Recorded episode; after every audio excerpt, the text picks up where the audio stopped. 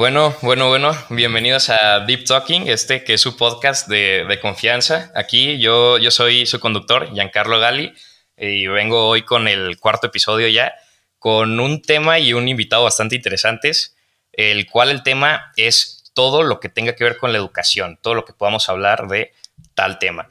Y para hablar de este tema traigo a una eminencia para mí en, en el tema, en el ámbito, aunque se ría, porque es muy humilde aparte el gran profesor del Costa fue mi titular y lo considero un amigo, el buen Enrique Casillas. Preséntate, Quique. Pues Giancarlo, gracias, gracias por invitarme a tu podcast. Debo decir antes de comenzar a hablar de mí que, bueno, habla muy bien de ti que dediques tiempo a hacer una cosa como esta. Estás dentro de los márgenes de lo que se denomina divulgación, porque reflexiones de mayor, menor profundidad las pones al alcance de, personas que no tienen que ser especialistas en un tema, sino que solamente tienen que estar interesados. Y eso es la definición de la divulgación del conocimiento y eso estás haciendo tú, entonces te felicito. Y bueno, pues nada, ya como tú decías, soy Enrique, soy, soy Enrique Casillas. Eh, y como me invitabas a presentarme, voy a tratar de voy a tratar de ser un poco extenso porque luego vi en otros podcasts que luego se extienden. Pienso particularmente en Adolfo y hago alusión a él, Adolfo Lázaro, porque él hizo alusión a mí en el podcast en el que estuvo contigo. Bueno, soy, soy licenciado en letras. Originalmente, esa es mi formación de origen. Soy licenciado en letras hispánicas por la Universidad de Guadalajara.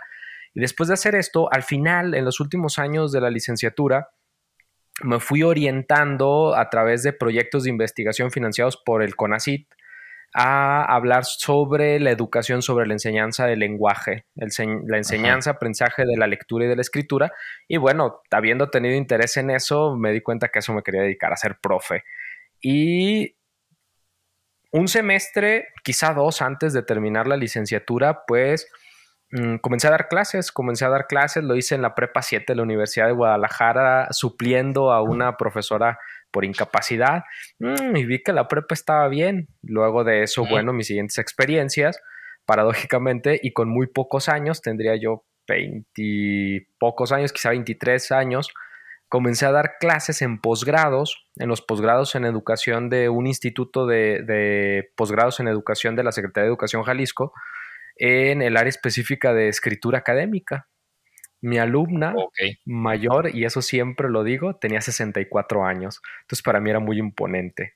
Era muy imponente porque no solamente era una persona mayor, sino que era una persona cultísima, sapientísima, que, que, estuvo ahí conmigo. Y bueno, eh, después de esto, estudio precisamente, estudio precisamente mi, posgrado en ciencias de la educación, mi maestría en este mismo instituto, en el Instituto Superior de Investigación y Docencia para el Magisterio. Allí lo hago y lo hago simultáneamente trabajando ya como profesor del Colegio Cervantes Costa Rica. Entonces debo, debo decir que, que la experiencia de estudiar un posgrado mientras además trabajas es muy retadora, pero es fascinante, sobre todo cuando el posgrado es en educación y trabajas en educación porque hay una retroalimentación eh, circular y bidireccional. Retroalimenta tu posgrado el trabajo y tu trabajo retroalimenta tu posgrado. Entonces, aunque implica un esfuerzo importante, es verdaderamente maravilloso. Vale la pena. Sí, sí, sin duda, sin duda. Y yo me quería ir inmediatamente terminado ese posgrado a hacer otro porque se me atravesó la neuroeducación en la Universidad de Barcelona, la Escuela de Barcelona de Neuroeducación, es una escuela bastante consolidada en, el mundo hispánico, con lazos con México, con Argentina, con Chile, que bueno, yo, yo vi y dije, para allá voy. Entonces, eh, termino, termino mi posgrado acá en México en, en, Ciencias de la Educación y me lanzo a España a estudiar el siguiente posgrado, que es un posgrado de especialidad en neuroeducación. Y bueno, He sido profe, he sido profe a lo largo de al menos 10 años. Este año cumplo 10 años siendo profesor. Felicidades, claro. Hombre, gracias. Y, lo he hecho dando clases desde secundaria hasta doctorado.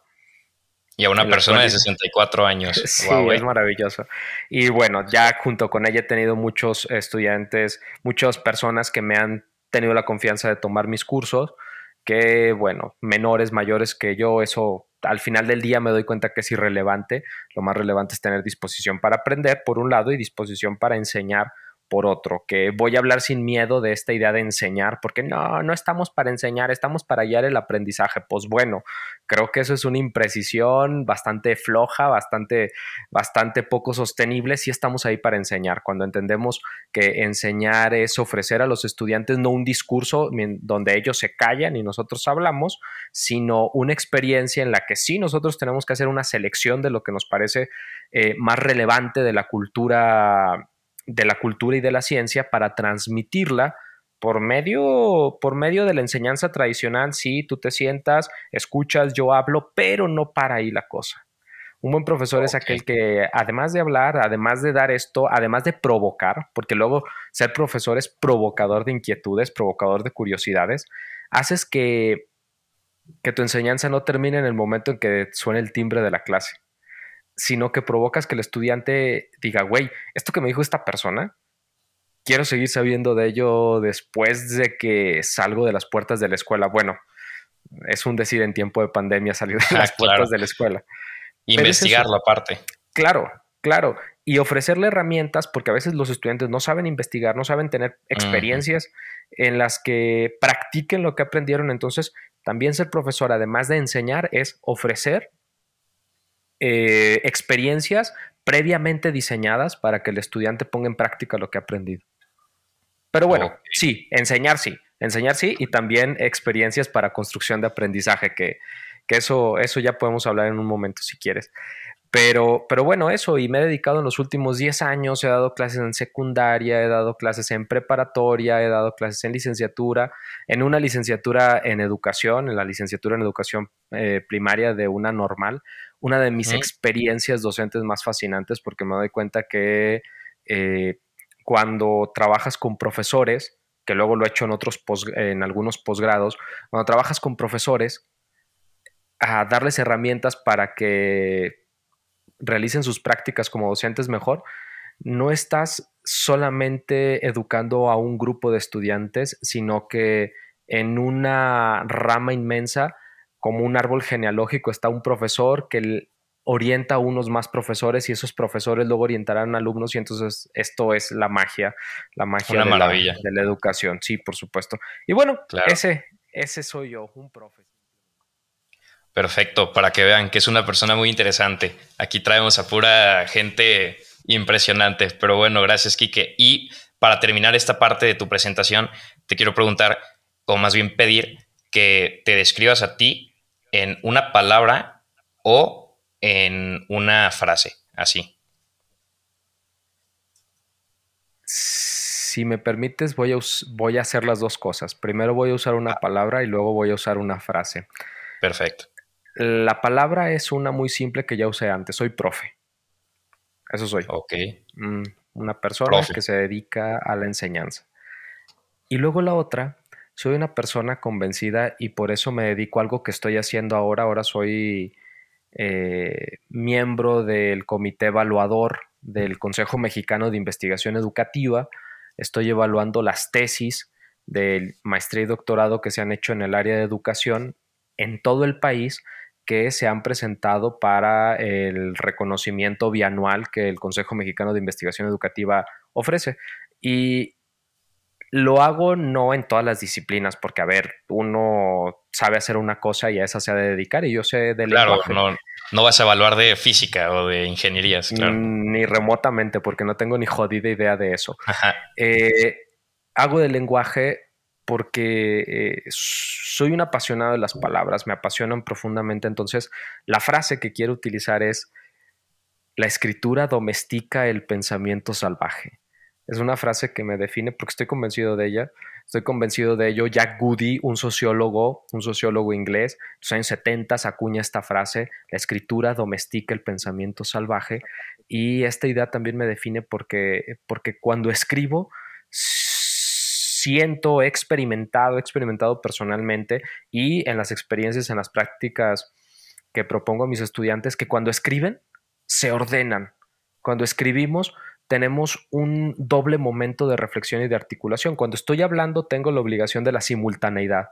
Mientras pienso, comunico. Cuando escribo, digo y lleno una página con pendejadas probablemente, pero luego tengo tiempo de releer. Y la escritura es un proceso que me permite articular, refinar la articulación hasta construir ideas que verdaderamente valen la pena. Entonces, si tengo que decir dos cosas, una es que soy profe y la otra que creo que me define es esta idea de que la escritura domestica al pensamiento salvaje.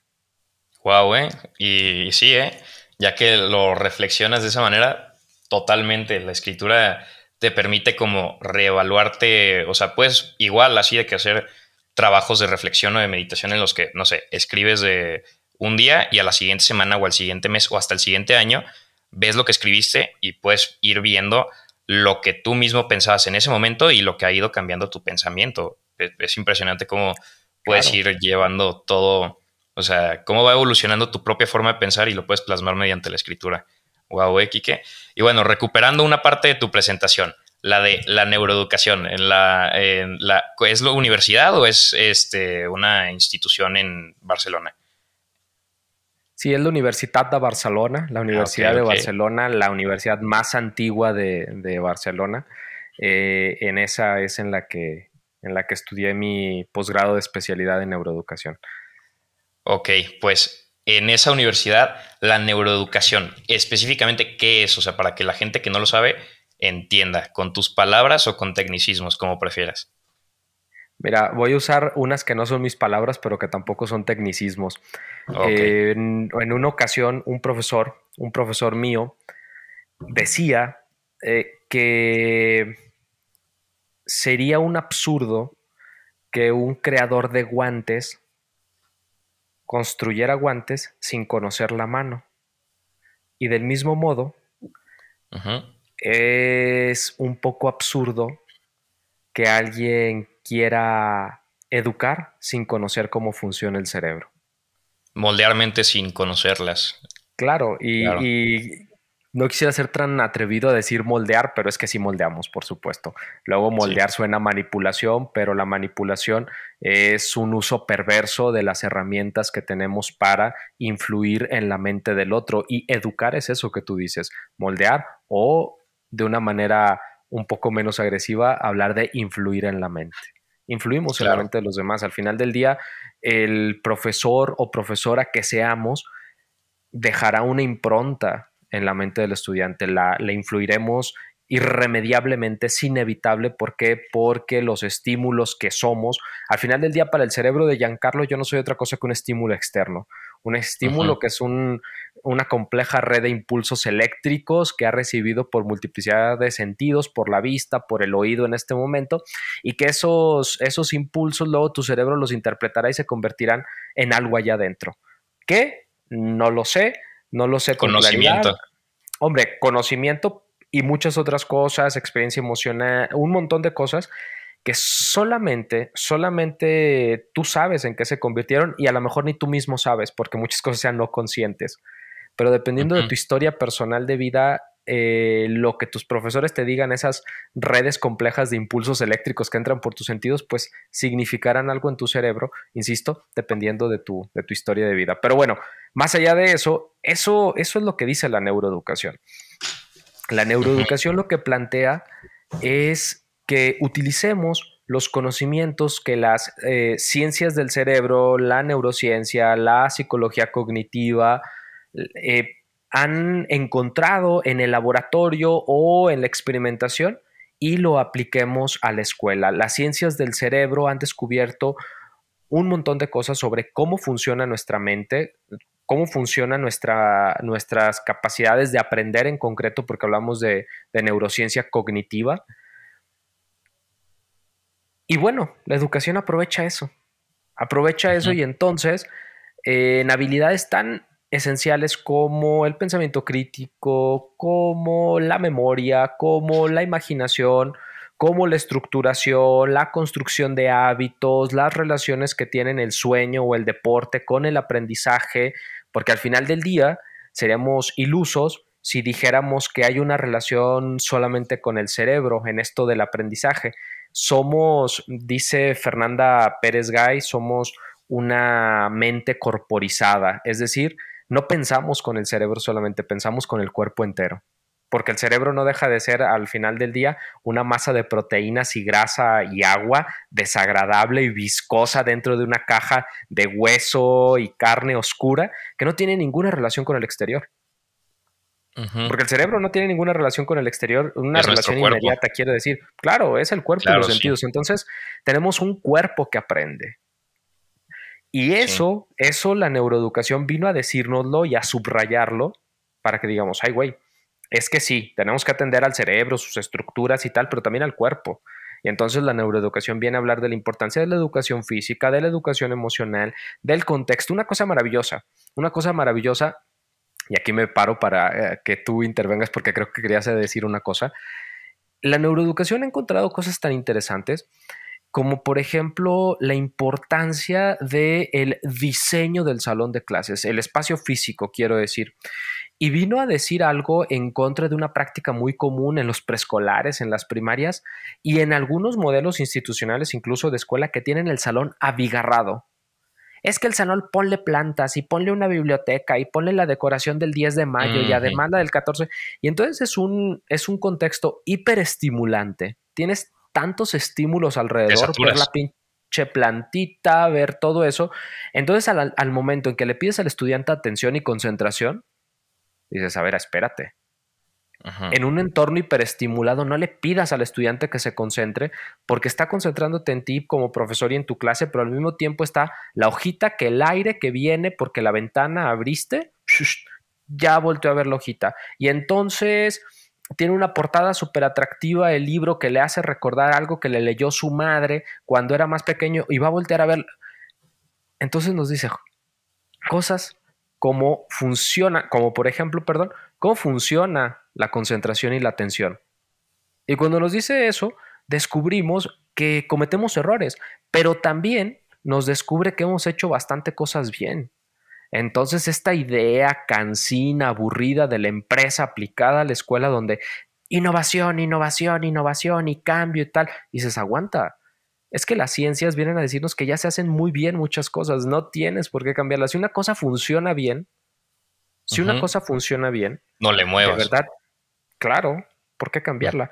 Y bueno, eso, la neuroeducación tiene una historia, pero ya ahora hablamos de, ahora hablamos de eso. No, retomando esto último que dijiste, de cómo si algo sirve, no le muevas en cuanto a la educación actual ¿Tú cómo ves todos esos videos protestando que, o más bien manifestándose o quejándose del modelo educativo actual que dicen que es como de la revolución industrial, que hay 30 personas en filitas escuchando al profesor y que el típico de que la típica imagen de que los niños tienen una idea y se plasma en el dibujo en el que tienen de que una idea de una nube y se las van recortando para que todo sea cuadrado, o sea, que, te van cuadrando la mente. ¿Esto crees que tiene que ver más bien tal vez con el, o sea, con los gobiernos también, o que, y que ese es el problema, o que la educación actual simplemente sí es un problema y se tiene que cambiar, o que no se tiene que cambiar? No sé, tú dame tu opinión. Yo creo que esa imagen a la que te refieres de la profesora recortando, haciendo cuadrada la mente del estudiante, tiene mucho de cierto. Y, y, voy a hacer referencia a algo que decía, la educación es una estructura del aparato del Estado o más bien del aparato de un sistema ideológico. La escuela tiene como finalidad, y ya lo decía, ya lo decían Durkheim eh, o Dewey, algunos este, pensadores que, que, han hablado de la educación, eh, en concreto el siglo pasado, decían, a ver, la educación es el medio por el cual los adultos de una civilización incorporan a los menores enseñándoles cómo ser ciudadano o cómo ser persona en la sociedad a la que se van a insertar. Sí, en ese sentido, efectivamente la educación te modela. Y ese modelarte es recortar algunas cosas, pero es que no solamente es recortar. De repente, porque tu primer, tu primer espacio de, educación es la familia, de repente tienes un globo muy chiquito, un globo de tus ideas muy chiquito. Entonces, en ese caso, la escuela no te recorta, sino que la escuela te pega te pega y hace más grande tu cuadrado, tu círculo, como tú quieras, pero puede hacer eso. Lo que sí es verdad es que no podemos hablar de la escuela eh, de manera general. En México, sí hay un modelo educativo nacional, a diferencia de algunos otros países como Estados Unidos, que se tiene un modelo educativo distrital, algunas pautas nacionales, pero se establecen regionalmente los esquemas de, educación. Aquí en México no, aquí en México son las autoridades, porque la Ley General de Educación así lo establece, son las autoridades federales las que establecen lo que se enseña en los salones de clases mexicanos. Sin embargo, el margen de libertad que da cerrar las puertas de tu salón o cerrar las puertas de tu escuela es anchísimo sí, hay un modelo educativo y tal y cual. Ah, cierro las puertas de mi escuela y quito clases para darles formación religiosa a mis alumnos o ah, quito clases para ponerlos, ¿sabes? Eh, sí hay margen, sí hay margen. Entonces no podemos hablar de un único modelo educativo, de una única forma de escuela, sino que hay tantas formas de escuela, de tal manera que unas sí constriñen, te enseñan a que hay una vía única posible de pensar. Yo recuerdo alguna vez, no voy a decir marcas de escuelas, pero llegó un alumno al Colegio Cervantes Costa Rica. Eh, y entonces yo como su titular, ya en un muy remoto 2016, le digo, oye, pues, ¿cómo te va en el Costa? Me dice, mira, para mí ha sido muy difícil. Y yo, ah, caray, pues cuéntame, ¿no? me dice, la dificultad radica es que yo venía de una escuela donde había una única idea que valía, una sola forma de pensar válida y entonces tú lo único que tenías que hacer para funcionar es pensar como te decían que pensaras.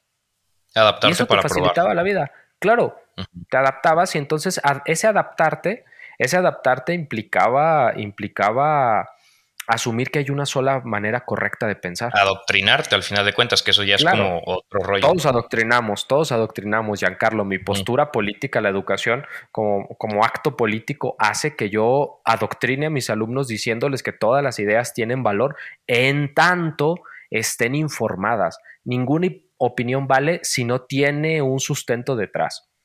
Y entonces, esto es una, Claro, eso es una postura política, la educación como postura política de mi parte, pero hay otras que dicen, no, no, no, no, no.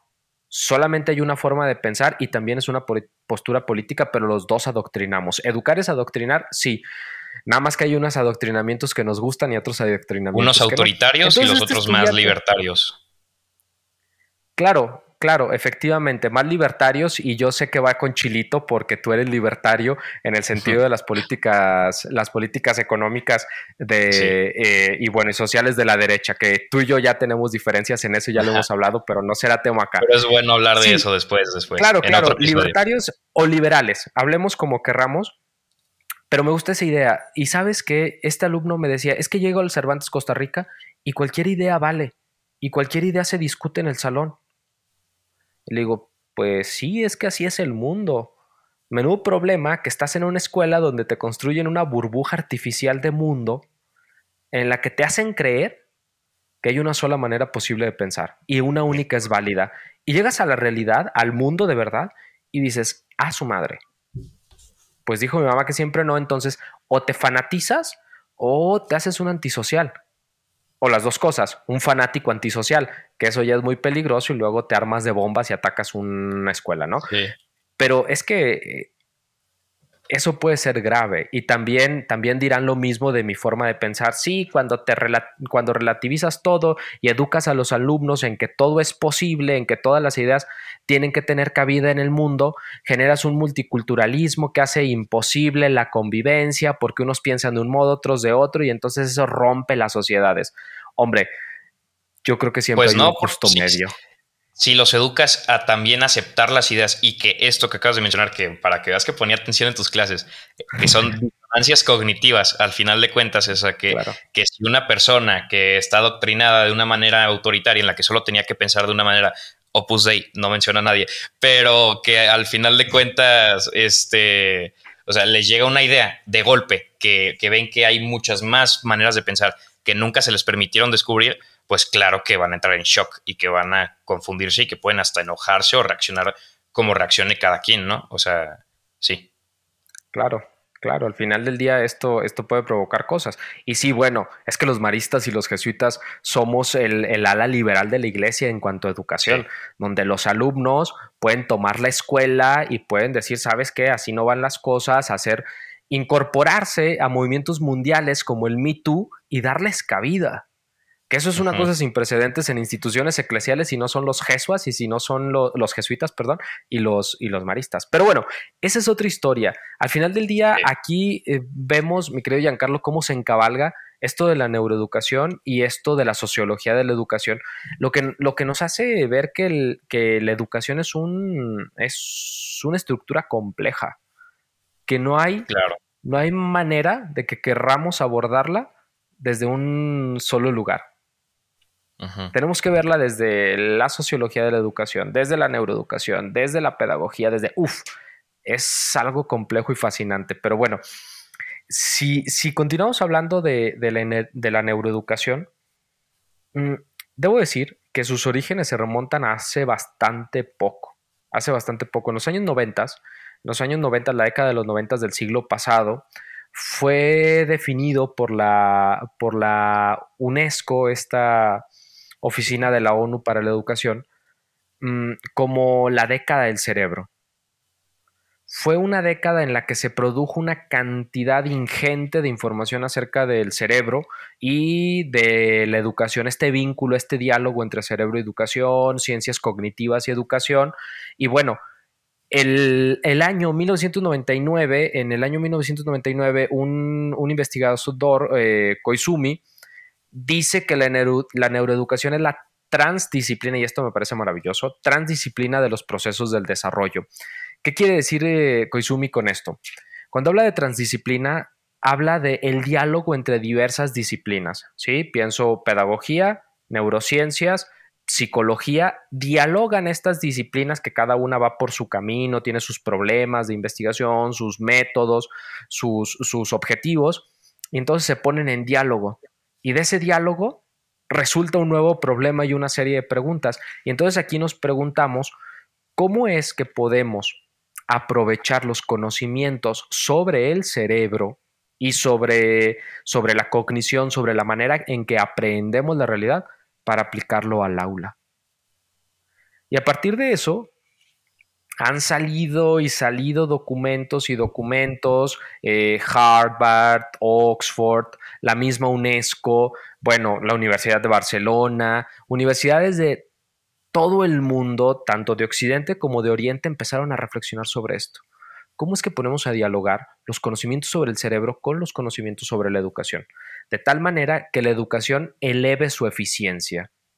Eleve su eficiencia porque al final una de las preocupaciones de las grandes agencias públicas y privadas vinculadas con la, con la educación es buscar la manera en que podamos elevar la eficiencia, es decir, más aprendizaje, mayor cantidad de estudiantes egresados, pero no solamente egresados, sino capacitados para incorporarse a la vida social. Lo diré en términos de las instituciones de, cara muy económica. Eh, que no es incorporarse a la vida social, sino incorporarse al mundo del trabajo.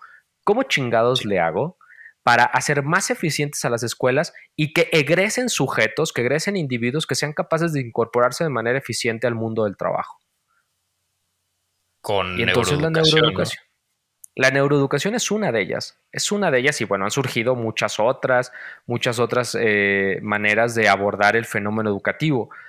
Pero al final del día, esa, esa década de los 90, la primera década del siglo, del siglo XXI, puso sobre la mesa, puso sobre la mesa que una de las vías posibles para hacer más eficiente la educación, para elevar las oportunidades de aprendizaje de los estudiantes, era que utilizáramos los conocimientos sobre el cerebro eh, en la educación. Y es aquí donde la neuroeducación plantea dos grandes mm, niveles de actuación. Por un lado, uno descriptivo y uno, y uno prescriptivo. El primero, el primero de estos dos niveles, el nivel descriptivo, busca responder una pregunta. ¿Cómo aprende el cerebro humano? Y para esto hay que ir al laboratorio. Claro. Hay que ponerles cascos, neuroimagen funcional, herramientas, la imagen de los cables en la. Sí, sí, sí, sí. Claro, claro, pero ya ahora mucho más sofisticado, no con personas sentadas en un laboratorio, sino haciendo su vida. Haciendo su vida, porque ya hay, ya hay herramientas mucho más sofisticadas y están evaluando cómo es que estamos reaccionando. Y a ver, entonces, entonces de esta manera poco a poco hemos ido refinando nuestros conocimientos sobre cómo aprendemos. Pero aunque los hemos ido refinando, sabemos bastante poco. Claro. Y eso bastante poco que sabemos nos hace entender que probablemente estemos equivocados, porque la ciencia parte de la idea de que lo más seguro o lo más probable es que estemos equivocados y lo vayamos a corregir en el futuro. Eso es una disposición científica. Una disposición científica que rompe todo fanatismo. El pensamiento científico está diseñado para romper todo fanatismo de así son las cosas y es la única manera de pensar. No, no, no, no, no. El pensamiento científico es lo que la evidencia nos permite saber en este momento es esto. Puede que mañana pensemos lo contrario. Y si claro, algo mejor fundamentado que salga y te diga que era de otra manera. Claro, y entonces si en la educación inoculamos el pensamiento científico de nuestros estudiantes, los haremos capaces de entender que una manera, una manera funcional de vivir en el mundo es por medio del pensamiento científico, ese que nos permite decir cosas en función de lo que la evidencia permite decir. Pero bueno, ese es el nivel descriptivo. Hay otro, el nivel prescriptivo, y ese no trata de describir cómo funcionan las cosas, sino que es un nivel en el que, como el nombre lo dice, prescribe, construye pautas, da indicaciones sobre cómo educar. ¿Sí? Es decir, hace un diseño, un diseño de estrategias pedagógicas sustentadas en conocimiento neurocientífico eh, para ayudar a aprender mejor. Y entonces llegan profes que han estudiado neuroeducación y dicen, pues vamos a establecer un programa de desarrollo de habilidades del pensamiento y te hablan de memorización, de construcción de hábitos, de atención, de emoción, de eh, cómo utilizar, cómo utilizar estrategias de, estudio que la ciencia haya avalado que verdaderamente funcionan y esto nos lleva a otro modelo, otra forma de pensar la educación, que es la educación basada en evidencias, pero de eso, de eso hablamos ahora. Hay riesgos, ¿eh? En todo esto. ¿Como cuáles? Hay riesgos en todo esto. La, la neuroeducación. Me asustas, ¿eh? Me asustas. Se tornó muy. Es que, es que sabes que yo, yo creo que, uno de los grandes riesgos es que, primero, si centramos la, la, idea de educación en el cerebro y no en la educación como un medio por el cual socializar o incorporarte al mundo del trabajo, al mundo social, darle una perspectiva más social al aprendizaje y centrarnos en el cerebro, el cerebro, pues es muy fácil dar el brinco a la psicología. Sí, es que la neuroeducación dice que las emociones y su chingada madre, que no sé qué. A ver, sí es cierto, las emociones tienen que ver, pero si te la pasas emocionando al estudiante, el estudiante lo único que vas a hacer es mm, disponerlo a que busque reírse, a, a que busque estar contento, no a que busque aprender. Eso por un lado. ¿Sí? Porque es más importante, tiene que tener un peso superior eh, los conocimientos, las habilidades a desarrollar que emocionar al estudiante. A ver, hay, hay conocimientos que no son emocionantes, pero son necesarios. Las matemáticas para muchos, por ejemplo. Las matemáticas o la química, o hombre, algo que, les cuesta al, al nivel de las matemáticas, que es la lengua. Yo que hablo de lengua. A ver, a mí, quien llegue y me diga que es emocionante conocer la diferencia entre B y V, hombre, si me convence, si me convence, le beso los pies. Pero lo más probable es que no me convenza. No es emocionante en el sentido de que genera una excitación, una excitación mental que me hace un subidón de serotonina porque, porque me están enseñando la diferencia entre B y V. Sin embargo, viene una habilidad del profesor, que es la habilidad de los profesores del siglo XXI, dice un investigador norteamericano, que es la del making sense. No tienes que emocionar, tienes que hacer que las cosas tengan sentido. Hay conocimiento que no se Sí. Claro. Y entonces tú no vienes a emocionar, a poner contentote a tus alumnos todo el rato, todo el rato, todo el rato. Porque eso genera una carga cognitiva en la que haces que las expectativas del estudiante estén en el chiste en la provocación de la broma y no en el conocimiento en sí mismo. Y bueno, yo creo que más allá de emocionar al estudiante, una de las virtudes del profesor tiene que ser su capacidad de hacer que las cosas tengan sentido. convencer al estudiante, güey, estás estudiando esta cosa así de aburrida como la ves en el salón de clases, pero tiene sentido que la aprendas porque es útil, porque es funcional, porque es necesaria, porque te incorpora a la historia, a la cultura de Occidente de tal manera, pero se lo dices de tal forma que, anda, esta persona me convenció. Esta persona me convenció. En un momento, claro que sí. Claro, claro, te apasiona y, y como te apasiona, hombre, pues resulta que lo haces, lo haces mucho mejor lo haces mucho mejor y tienes mayor disposición a aprender por la razón sencilla de que alguien ha sido capaz de darle sentido a eso que está estudiando. Porque el más grave de los peligros en la educación es un profe aburrido. Es un profe que no sea capaz de que el estudiante le encuentre sentido a lo que estudia. Eso es lo verdaderamente grave. Y vaya que hay, o sea, no, en el Costa Rica, por ejemplo, no he visto que, haya muchos, pero sí hay unos. O sea, una de las preguntas que más nos cuestionamos como alumnos. ¿Para qué voy a estudiar? O sea, ¿para qué estoy aprendiendo esto? ¿De qué me sirve? ¿De qué me sirve en la vida? Y cuando un profesor te lo sabe fundamentar, ahí es cuando dices, ah, bueno, sí, o sea, o sea, porque hay unos que sí, son intereses personales porque te gusta, no sé, las matemáticas o la historia o lo que sea. Pero cuando no te gusta, pero lo estás estudiando y dices, ¿para qué lo quiero? Porque es una pregunta válida, ¿para qué lo estoy aprendiendo? Y te lo saben fundamentar, dices, ah, bueno, sí, eh, lo voy a aprender. O sea, claro. Claro. Claro, entonces, entonces yo creo que, como te digo, y lo confirmo porque me parece relevante confirmarlo, más allá que buscar ser profesores emocionantes, tenemos que buscar ser profesores que tengan la, capacidad del making sense, la capacidad de darle sentido a lo que enseñamos, que el estudiante encuentre que tiene sentido estar sentado durante horas haciendo algo. Y es muy probable que haya profesores que de repente llegaba yo, y voy a poner un ejemplo y creo que, que hacerlo puede ser impropio, pero me vale madre, de modos lo voy a hacer. ponerme como ejemplo, resulta que llego yo con cosas tan inútiles como, ¿sabes que vamos a hacer un proyecto de todo un semestre con los 12 trabajos de Hércules? Y dices, Buenísimo. Güey, neta. Pero entonces empiezas a tejer fino, a tejer fino apelando primero a las habilidades retóricas, a las habilidades de llevar, llevar al estudiante por medio del discurso hacia donde quieres que llegue, pero haciéndole entender que vale la pena.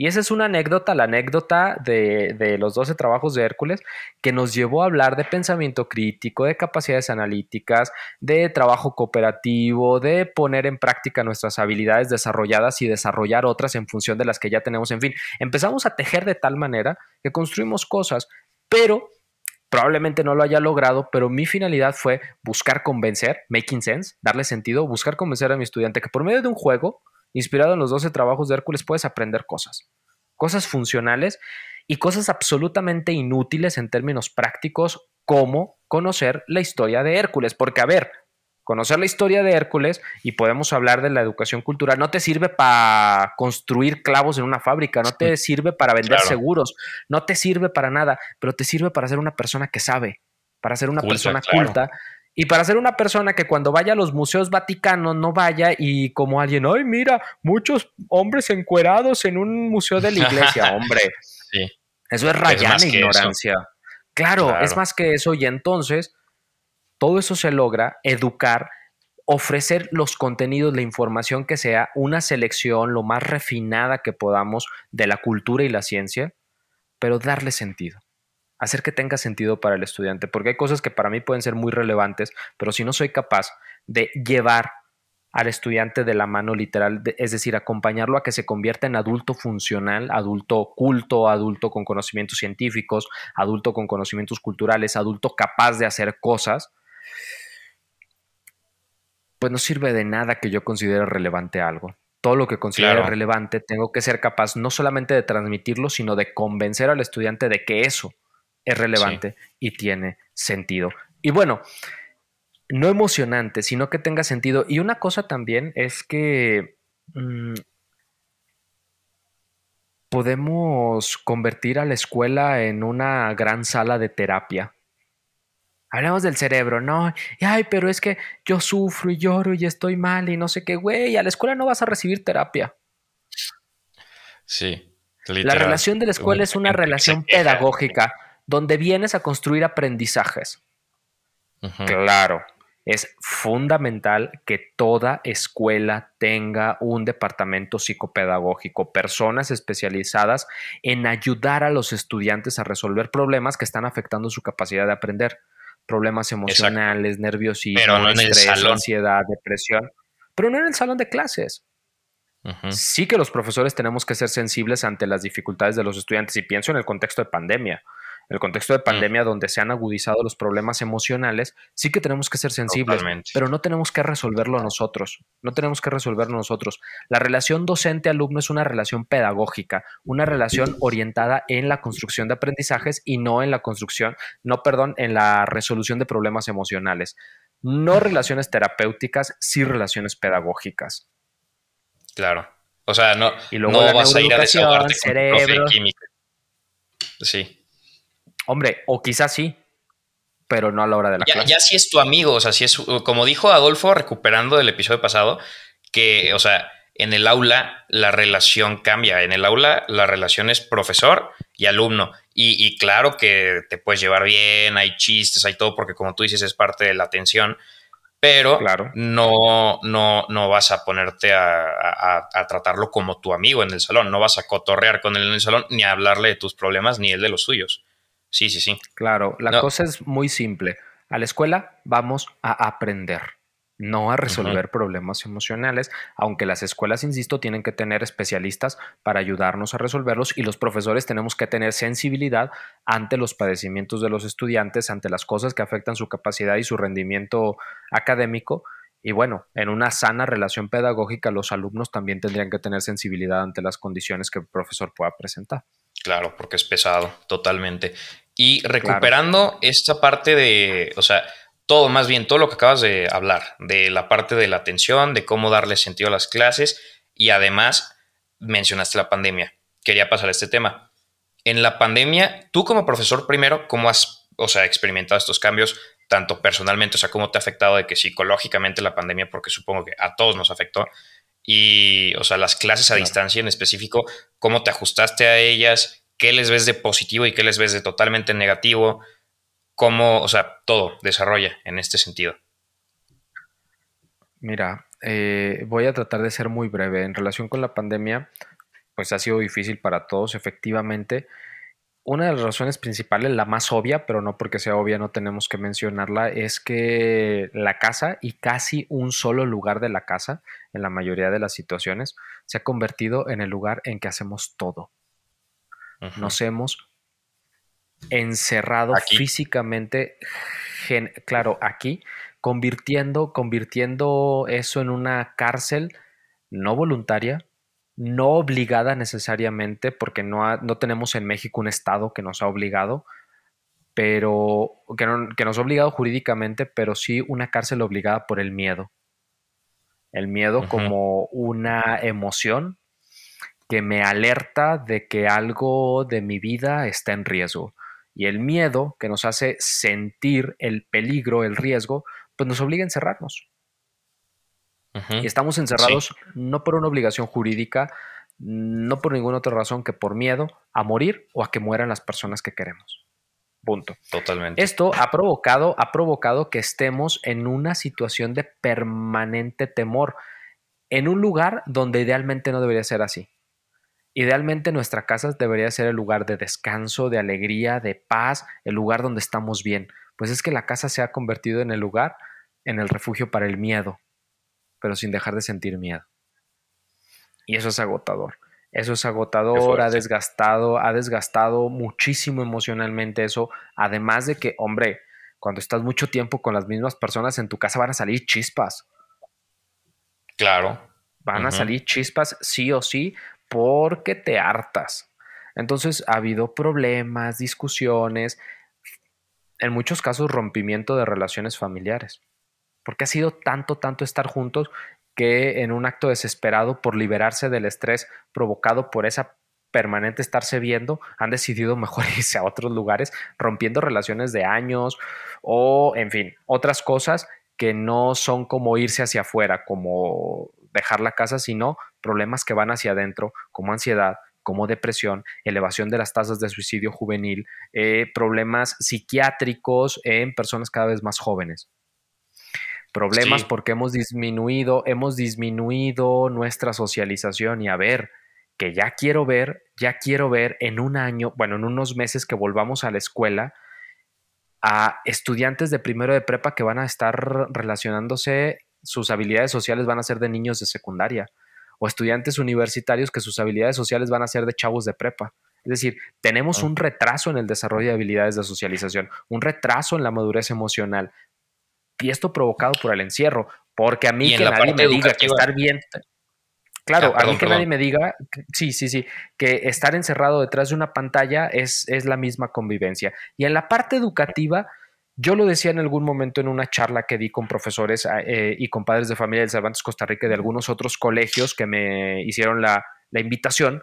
Yo, yo les decía, a ver, tenemos que entender que estamos en una situación de emergencia, en una situación en la que no sabemos nadie qué hacer. Cuando me preguntabas qué hiciste, pues lo que pude, Giancarlo. hice lo que pude. Con las herramientas que tenía hice lo mejor que pude. Sabía moverme con la tecnología, va, sabía hacerlo.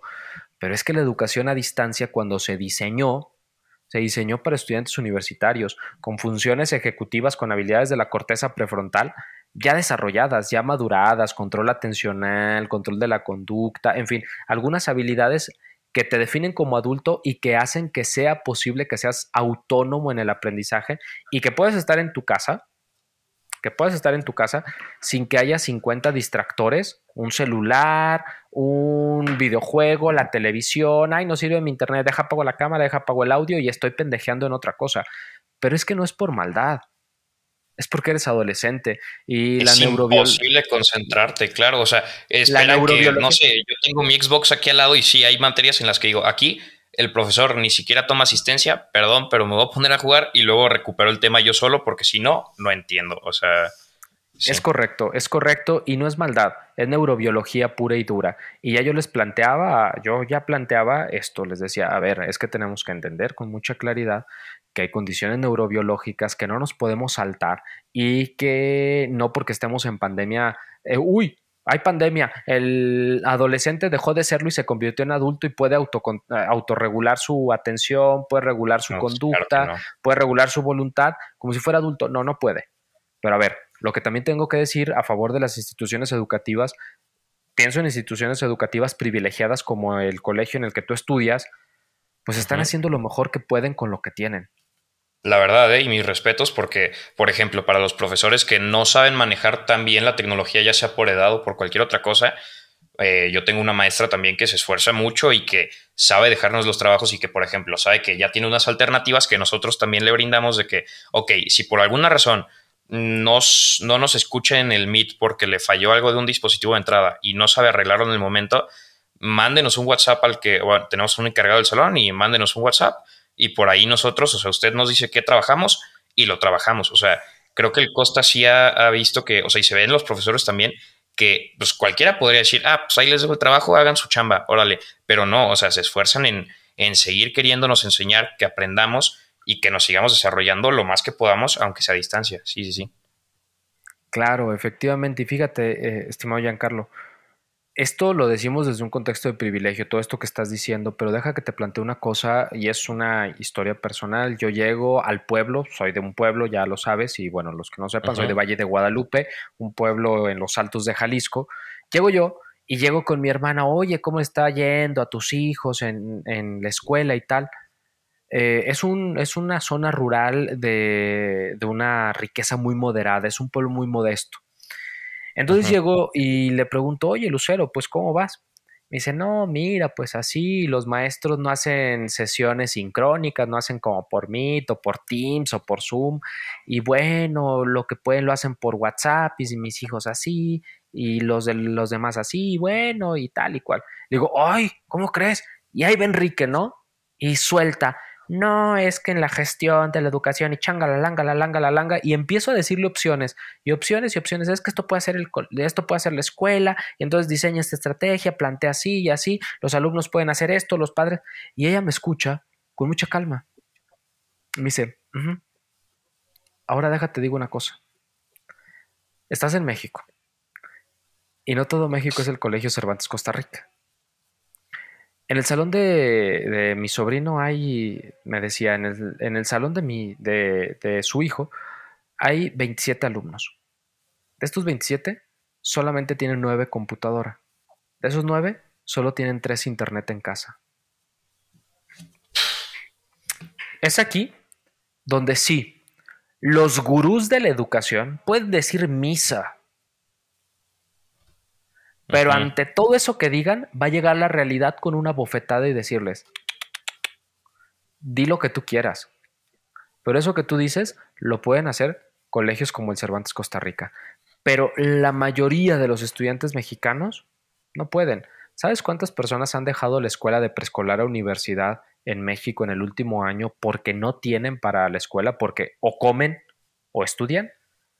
Casi 2 millones de estudiantes. 1.8 millones de estudiantes. Y si había visto la estadística. De esos, 1.5 millones son personas de la educación pública. La educación privada ha perdido 300 mil estudiantes. Los menos. Claro. Porque son personas que pueden comer y estudiar sin poner en peligro las necesidades más básicas como esas de la vivienda o de la alimentación. La educación es un fenómeno muy complejo, un fenómeno que no se cierra en sí mismo, un fenómeno que sucede en el marco de la sociedad en que, en que está inserta la escuela. Una sociedad que marca pautas económicas, que marca pautas de carácter político, que marca pautas perdón, de capital cultural. Es que hay personas que valoran la educación de una manera y otras que la valoran de otra y otras van a decir, y algunas de esas van a decir, ¿sabes qué? La educación en este momento es irrelevante y van a decidir dejarla. Es que la escuela es, una, es un fenómeno inserto en algo mucho más amplio que es la sociedad. Sí, claro. Y, esto hace... por ejemplo, ah, perdón, termina. Es que hay, hay poquito retraso de audio, por eso como que a veces creo que, o sea, creo que estás percibiendo como que te interrumpo justo cuando estás hablando otra vez, pero yo es justo cuando dejas de hablar para mí, así que no más de que aclarar eso. Este, no ah, pasa nada. Ah, hablando de esto, de, que pues, pues como la estadística lo, muestra, eh, los que más han tenido que abandonar son la gente que está en México, por ejemplo, en educación pública, la mayoría, ¿no? Supongo. Entonces, este, ¿tú qué opinas? Yo, yo la verdad, primero, dame tu opinión sobre esta, como este pensamiento. Yo tengo una afirmación que creo que, o sea, que sí pienso totalmente, que es que la educación es la solución para muchísimos problemas de la sociedad. O sea, a la larga, es la solución para muchísimos problemas. Eh, no sé si estés de acuerdo o no. Y con eso creo que me sirve para fundamentar que una educación, o sea, la educación debería ser gratuita para los, o sea, para, para todo ciudadano, pero digna. O sea, porque una cosa es que, ah, ok, sí está gratuita, pero seamos honestos, la educación pública mexicana es una basura. O sea, es la selva, es la gente va a pelearse cuando era en el modelo presencial, porque a mí me tocó visitar muchas escuelas públicas y los niños o no se llevan bien entre ellos o tienen sus rollos, pero lo que menos hacen es ir a aprender, porque simplemente está mal estructurado. Pero imaginando que se puede estructurar bien, ¿tú qué opinas sobre que si la educación debería ser pública para todos. O sea, debería ser algo, debería ser un derecho, o sea, porque dicen que lo es, pero, o sea, debería ser un derecho que se garantice, o sea, que eh, la educación es y es de calidad. No sé tú qué opinas. Debo decir, eh, bueno, dos cosas. En una de ellas te voy a contradecir. Yo soy hijo de la educación pública. Yo ah. solamente, solamente, este, el bachillerato lo estuve en una institución privada pero preescolar, primaria, secundaria, licenciatura y los dos posgrados, tanto el de aquí en México como la Universidad de Barcelona en España, bueno, es una universidad pública. Yo soy hijo de la educación pública. Y yo, sin afanes de presunción de ninguna naturaleza, yo soy un ejemplo, creo, y muchas personas que tú conoces, de que no, la educación pública no es una basura. Sí hay escuelas en contextos de, alta vulnerabilidad.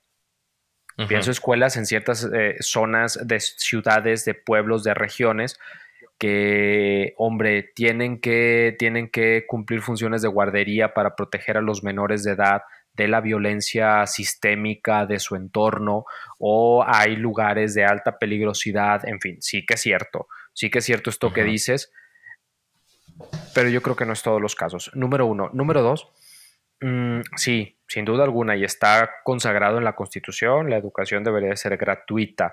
De hecho, hay el derecho, es un derecho establecido constitucionalmente, aunque también están los márgenes para decir que instancias privadas pueden ofrecer educación. Estas instancias privadas que ofrecen educación tienen la capacidad de invertir eh, proporcionalmente una mayor cantidad de dinero eh, per cápita por estudiante. El Colegio Cervantes Costa Rica, por ejemplo, debe de invertir quizá decenas de veces más por estudiante que lo que puede hacer una, una eh, escuela pública.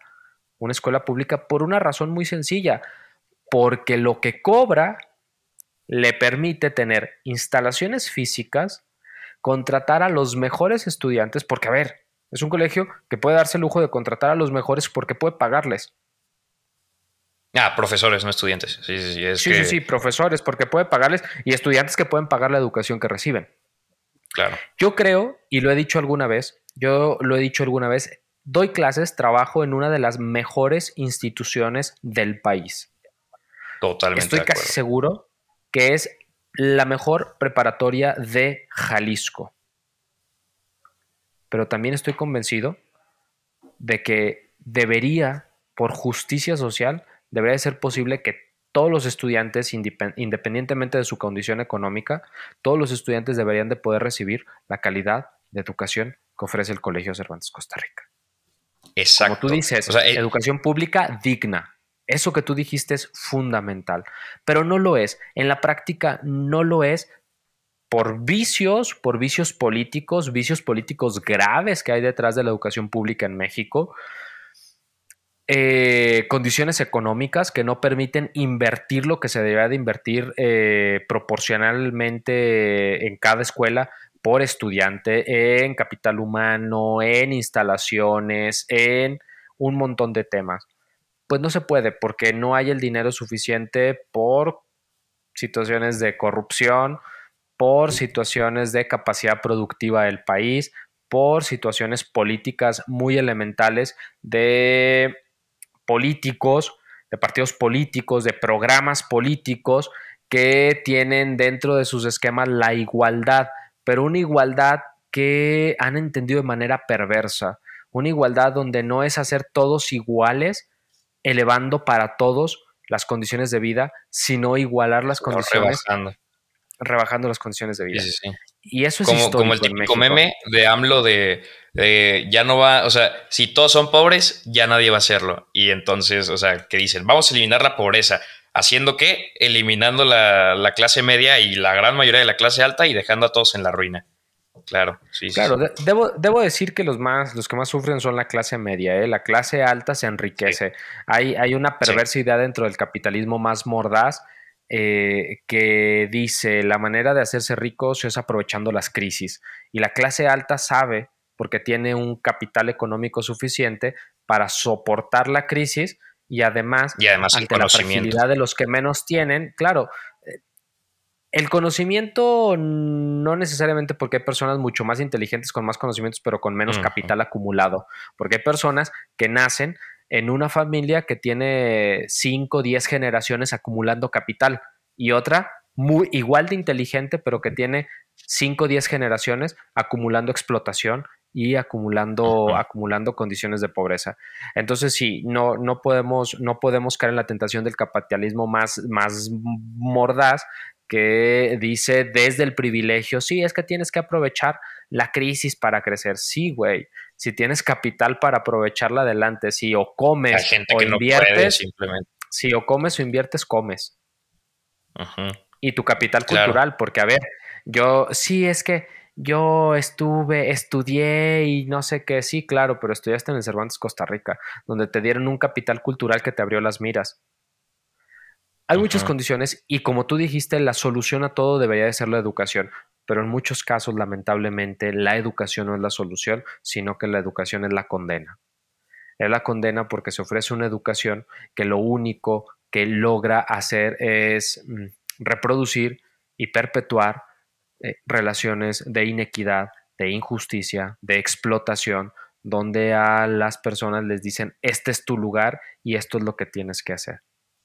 Sí, o sea que no pueden salir de ahí simplemente. Claro, claro, entonces ahí también es, es una cosa de formación de los profesores, de educación de los educadores.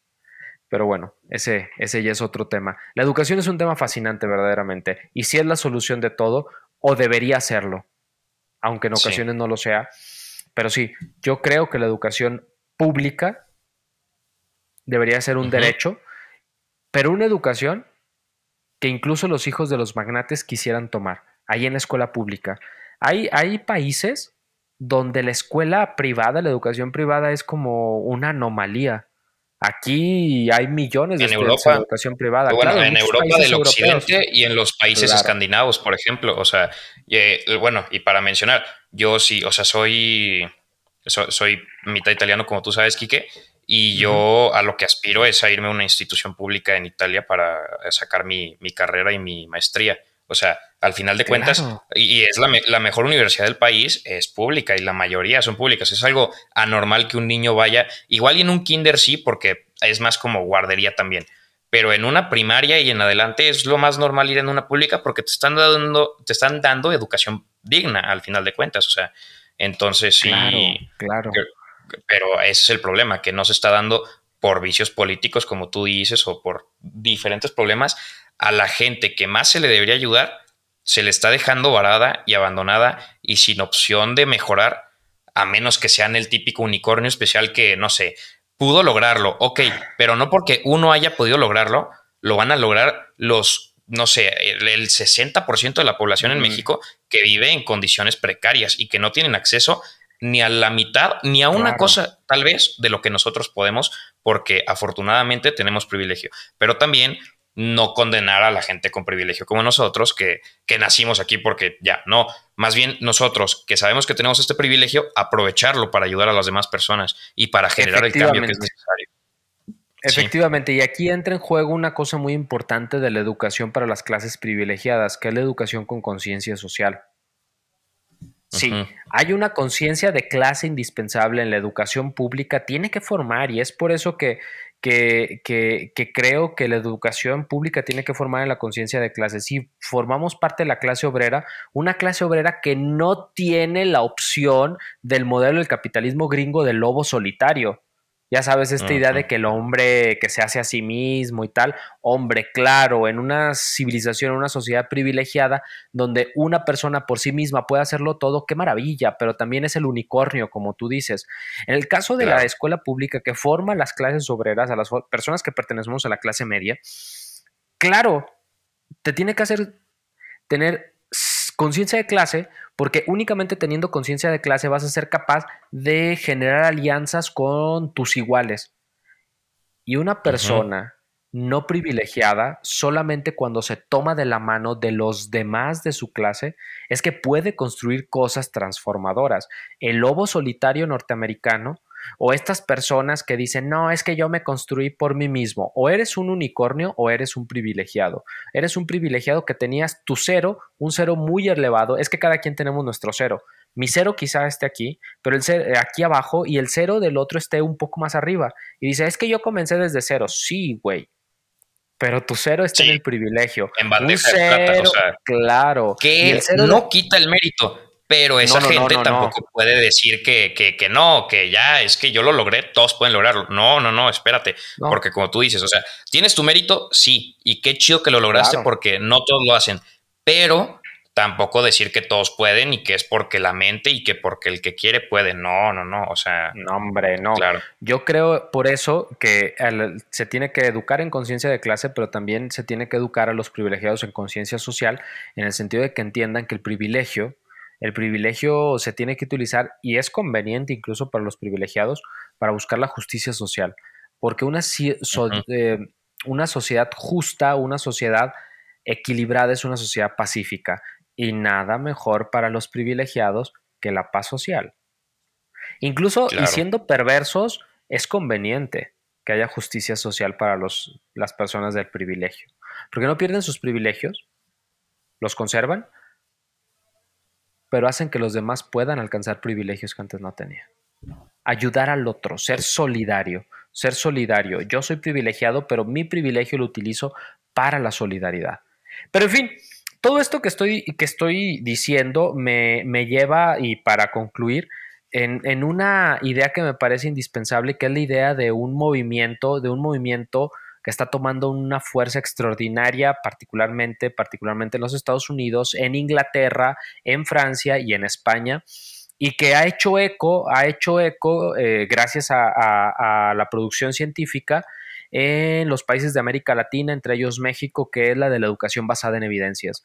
La educación basada en evidencias, y de esto quisiera hablar, no quisiera que cuando hablemos de educación hablemos desde nuestros prejuicios, sino desde lo que la ciencia ha permitido comprobar. Por una razón muy sencilla, y yo con esto eh, estaba por la mitad de, nuestra conversación, muy agradable, por cierto, mi estimado Yanka. Gracias, Decía yo que, que la educación tiene que formar en el pensamiento científico, un pensamiento que permita a los estudiantes entender que tenemos que hablar en función de lo que las evidencias nos permiten hacerlo. Lo que las evidencias permiten decir hasta este momento es esto. Pues muy bien, la educación basada en evidencias es este movimiento que David Hargraves eh, en una conferencia eh, acuñó como, como proyecto educativo esta educación basada en la investigación o basada en la evidencia, que busca que las personas que nos dedicamos a la educación, los profesionales de la educación, basemos nuestras decisiones pedagógicas, nuestras acciones, los instrumentos, lo que los directores y autoridades educativas deciden, todas las acciones vinculadas con la educación, en lo que la ciencia comprueba que funciona. Porque en muchas ocasiones la educación que se dice, no, es que la educación es una ciencia, la educación más bien es una experimentación constante, sí es cierto. Pues porque los seres humanos no somos, no somos elementos químicos o no somos como elementos que en el mm, laboratorio puedes controlar. Somos personas. Sin embargo, sin embargo, claro, claro, sin embargo, creo que sí que es cierto que si la escuela es el espacio consagrado por la civilización para transmitir para transmitir los conocimientos científicos, tendremos, tendremos que entender que, hombre, si nosotros somos capaces de ser congruentes y que cada una de nuestras acciones educativas se respalden en la evidencia, sin duda alguna la educación será mejor. ¿Que cómo funciona? A ver, voy a poner un ejemplo. Eh, de, de, una investigación real. Hay una investigación que se dedicó a, darnos cuenta qué servía más. Las retroalimentaciones personales, ya saben que los profes, después de poner una calificación en una plataforma virtual, en algunas ocasiones le ponemos una retroalimentación a cada uno de los alumnos. Mira, qué tal y cual y no sé qué. Y entonces esta investigación decía, es que ¿qué sirve más? ¿La retroalimentación personal o las retroalimentaciones colectivas durante la clase? Y entonces tenía un grupo de control al cual se le daban un tipo de retroalimentaciones y al otro se le daban otro tipo de retroalimentaciones, pero un grupo de cientos o miles de estudiantes.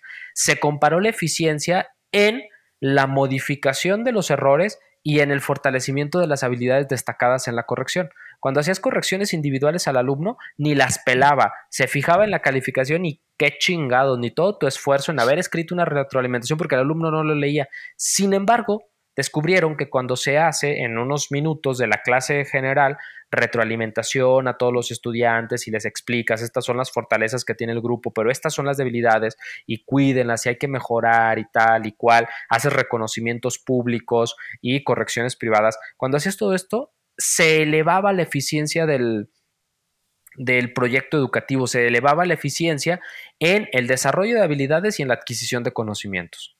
Entonces, la ciencia demuestra que sirven más dar retroalimentaciones colectivas en el salón que dar retroalimentaciones personales en, las, en los trabajos personales, sea en Moodle o sea en trabajos impresos, yo qué sé. dices, bingo, es que hay ciencia que lo demuestra. pues el sentido de pertenencia, ¿no? Al final de cuentas, como, como individuos nos sentimos parte de un salón. Y si el profesor, como unas, o sea, las pláticas que nos dabas tú como titular, que al final de cuentas era, eh, no sé, la están regando en tal clase y así dices la están. O sea, al final de cuentas es una retroalimentación en la que dices, oh, van muy bien, o sea, van muy bien, el promedio del salón es este, eh, lo que necesiten, o sea, como que ese sentido de unión en el que no de que, ah, como salón le vamos a ganar a los demás, no, pero en el que como que tú apoyas a los demás. A mí me encantaba, por ejemplo, ayudar en matemáticas a mis compañeros para que al final mejoráramos entre todos, o sea, no, no es como que individualmente y que cada quien haga lo que quiera, sino que creo, no sé si me equivoco, pero ese sentido de pertenencia ayuda mucho a esto de, la, de la retroalimentación colectiva. Claro, y mira, aquí estás haciendo una interpretación de los resultados, que es la interpretación de Giancarlo. No vamos a poner esto en la boca de los investigadores, pero que déjame que te diga una cosa. Esta interpretación es una interpretación que me parece que tiene sentido, pero para ver si es válida tendríamos que hacer una investigación y comprobarlo. Claro. Lo que sí sé y lo que está comprobado científicamente es que los índices de mejora de los aprendizajes están directamente mejor relacionados con la retroalimentación colectiva que con la retroalimentación individual y eso está publicado en una revista científica que ha pasado por todos los filtros científicos y puede reproducirse y puede comprobarse y lo más probable es que se obtengan los mismos resultados que en esa investigación. Eso debería ser la educación. No hacer cosas inútiles, porque la ciencia ha demostrado que no sirven, y hacer solamente aquello que verdaderamente funciona. Y esta es mi idea. Por tanto, tenemos que, idealmente basar las prácticas de la educación en lo que la ciencia ha comprobado que funciona. Y es, es, eso, ¿sí?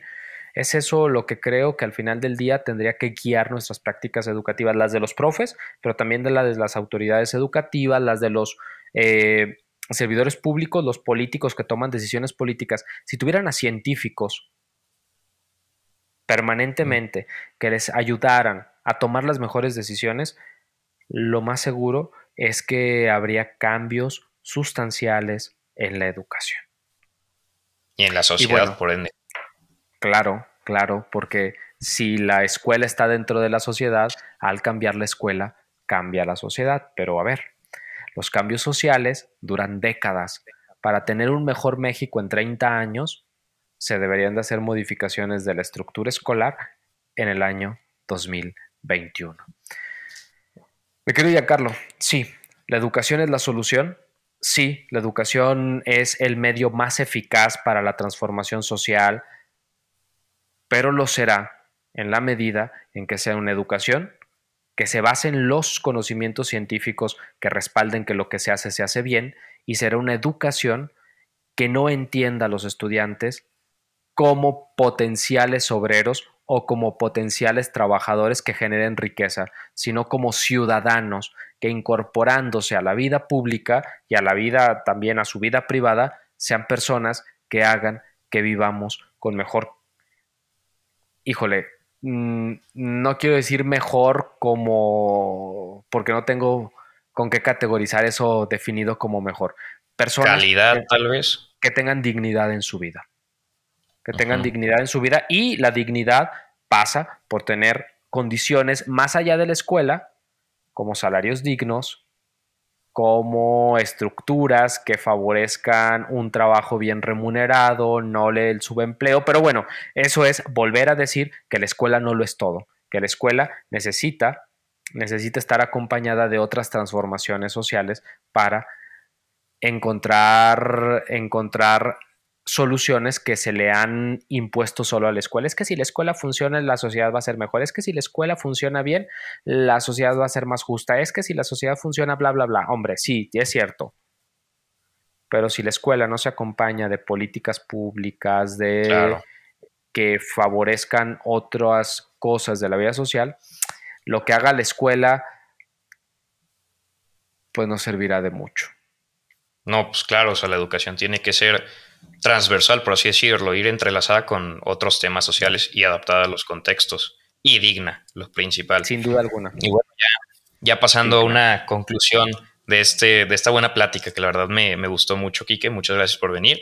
Eh, pues muy interesante también primero saber de ti, de tu trayectoria. Yo ya conocía, soy un afortunado en ya haberlo sabido, pero pues ya lo saben los que escuchen este episodio. Eh, por explicarnos de la neuroeducación. O sea, la verdad es que se me hace un tema muy, muy, muy interesante y de todo cómo, cómo es la educación en sí, dejando neuroeducación, la educación, lo que es las bases, o sea, según un profesor que es bastante bueno y que sabe lo que hace eh, y que ha estudiado además, o sea, que fundamenta sus eh, criterios, pues e, es, está bastante interesante, que creo que es lo que, lo que nos has venido diciendo tu frase de, que la, ¿cómo era? La escritura doma o domestica, domestica, el pensamiento, salvaje. Wow, o sea, la verdad me, gustó mucho esa, esa, forma de ver las cosas y, y, también pues tu palabra en la que te describes, que profesor, o sea, enseñas, eh, formas, educas. Wow, o sea, mis respetos, mucha admiración, Quique, muchas gracias por venir y nada más, cualquier cosa que quieras decir antes de terminar. Sí, bueno, y quiero cerrar el círculo volviendo a hablar del cerebro. Y con eso quiero cerrar, no con palabras mías, sino con palabras de Francisco Mora Teruel, un neurocientífico que después de muchos años de estar en el laboratorio, su, última etapa de vida profesional en la hora ya como, como un investigador consagrado, consolidado, con muchos años de vida acumulados, mm, él, él ya en vez de estar en, el laboratorio lo dedica a, la escuela, a pensar en, cómo educar mejor. Y en este sentido, mm, él es muy contundente, él es muy contundente desde sus conocimientos eh, sobre las ciencias del cerebro y dice que, toda, la, toda actividad humana es, en último término, producto de la organización de nuestros cerebros. Y toda actividad humana está sujeta a las leyes del cerebro. Nosotros somos como somos por nuestro cerebro, actuamos como actuamos, pensamos lo que pensamos, hemos logrado lo que hemos logrado como civilización gracias a nuestra estructura cerebral y a las leyes que lo rigen. Leyes que rigen al cerebro y por extensión, leyes que rigen todo lo que percibimos, todo lo que pensamos y todo lo que hacemos. Por tanto, si sabemos que la ciencia es, liberadora, el conocimiento es liberador, conocer a nuestro cerebro puede ser aún más liberador, porque el origen y la fuente y el fin de todo conocimiento está en el cerebro. Y bueno, pues nada, vamos educándonos. Muchas gracias, Giancarlo. No, a ti, Kike. Wow, eh. Gran, cuánta información y tan interesante, la verdad, y, bastante impactante porque dices, no, ¿cómo puede haber cosas tan, o sea, frases tan profundas y que te dicen tanto y que no sabemos al final de cuentas y que ya que lo piensas, no evidentes, pero que tienen bastante lógica ya que lo piensas. Entonces, sí, muchas gracias, Kike, otra vez por, por venir. Eh, escuchas, ya saben que estamos en seis plataformas ahora mismo, que son Google Podcast, Anchor, Spotify, Breaker, Pocketcast y otra que no recuerdo el nombre, pero casi nadie la usa, entonces no se preocupen. Y bueno, nada más eso. Muchas gracias, Kike, por venir. Este, esto fue Deep Talking. Cualquier cosa que nos quieran decir, ya saben que pueden decírnoslo por Instagram o por nuestro foro en Anchor. Y nada más. Muchas gracias. Adiós. Buenas noches. Excelente.